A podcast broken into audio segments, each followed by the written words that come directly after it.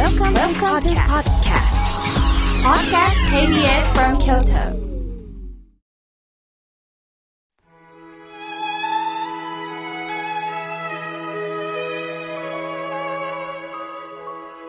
改めまして僧侶の河村明慶です今日の法話のテーマは張り詰めた心を緩めるにはについてお話をいたします今日から大きな雪と書いて大切に入りました。冬となると寒い、動きが鈍くなる、風邪をひく、前向きになれないと考えたりもしますよね。先日、ある団体の結成50年ということで、記念公演のご依頼をいただき、法話をさせていただきました。控え室で待っていると、救急車の音が聞こえたのです。何でも式典において表彰される方のお一人が極度の緊張でステージに上がった瞬間倒れたというのです。まあ後で聞いたんですが病院のベッドでしばらく休んだらこの方は落ち着かれたのことです。安心しました。ご本人は一週間前から緊張されていたそうです。この緊張の蝶という字は、春という字です。左は弓辺です。バイオリンやお琴の弦がピーンと張っている状態ですね。なぜ緊張してしまうんでしょうか？それは事前に失敗したくない、相手に良い印象を与えたい。間違ってはならないなどと、こうでなければならないという決めつけを持たれてしまうと緊張するんでしょう。また視点も違うんですね。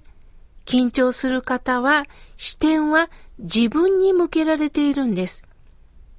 言葉はきついんですが、他人によく思われたいというのも自分指定なんですね。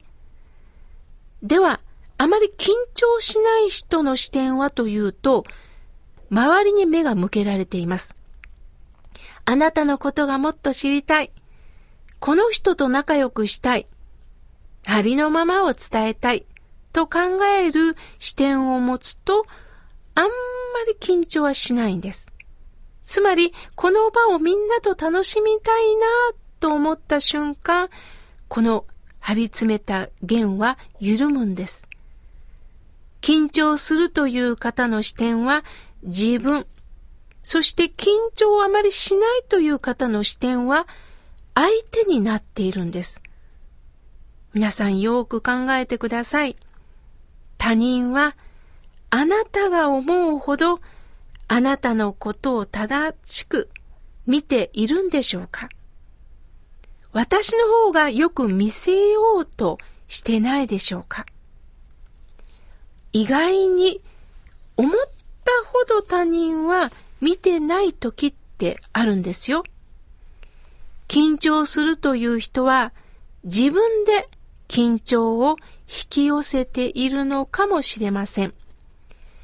では、表彰式の時、ステージの上に立つという緊張が出てきたら、会場の方は、きっと私よりも、アシスタントの着物姿の人見てるだろうな。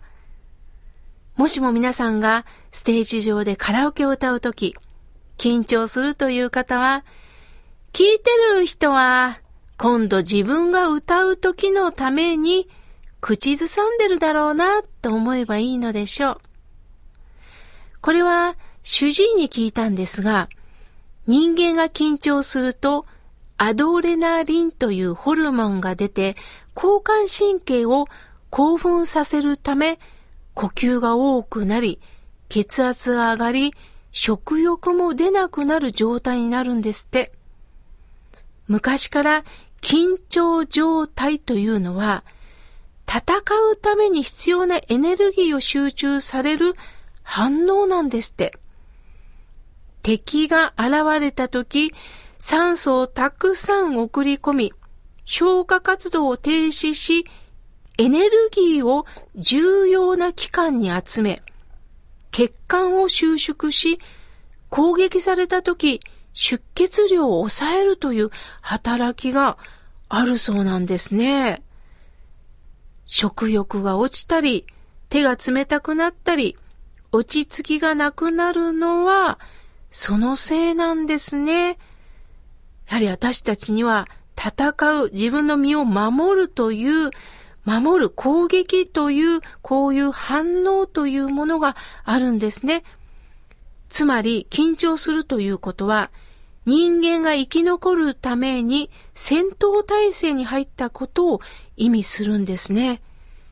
生きるか、どうなるか、ギリギリのところで私たちは生命維持をしているのかもしれません。さて、有名人、つまり成功した人ですね。こういう方たちにお話を聞いたことがあるんですが、やはり常に有名人とか成功した人も緊張状態なんですって。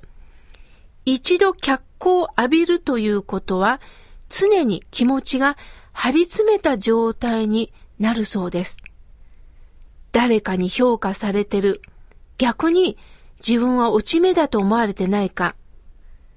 もしも成功した時には、次はあの人何してくれるんだろう。そうですよね。例えば、オリンピック金メダル取った方は、次は頑張れますか？とか、次は取れますか？と聞かれたりしますもんね。もういいですよね？なんて、やはりインタビュアーも聞かないですものね。すると常に比較をされてます。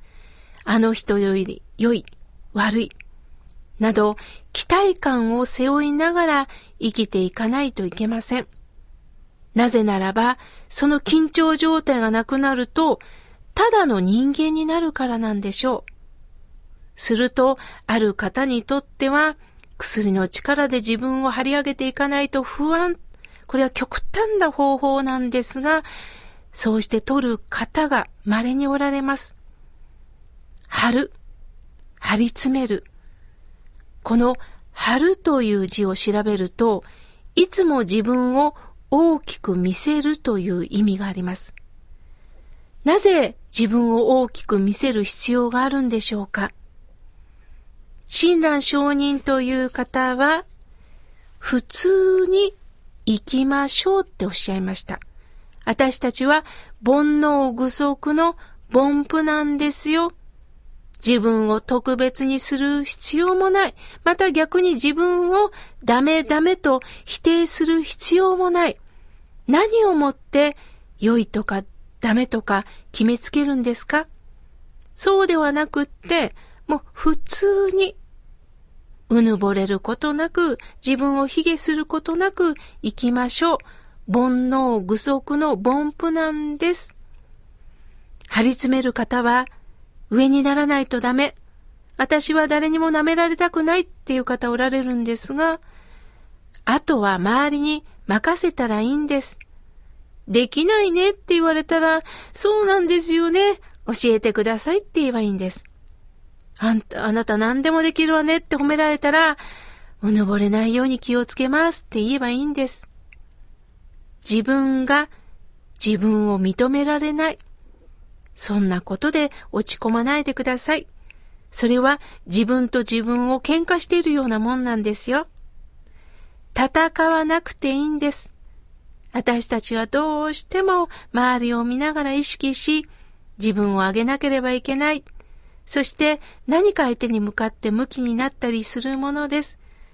そんな時はね、ゆっくり深呼吸しませんか？深呼吸をするということは、息を深く吐いて、またさらに深く吸っていく。すると体がリラックスしていきますよ。そして張り詰めた時には何と言ってもお茶とお菓子を食べてリラックスしませんか？ねえ、お茶でもしない？この言葉ってほっとしますよね。私も原稿書きが続くと30分に1回はお茶を飲みながら、ある時には私は栄養価をいただきながら、また最後はおぜんざいをいただきながら、井村屋さんに助けていただいております。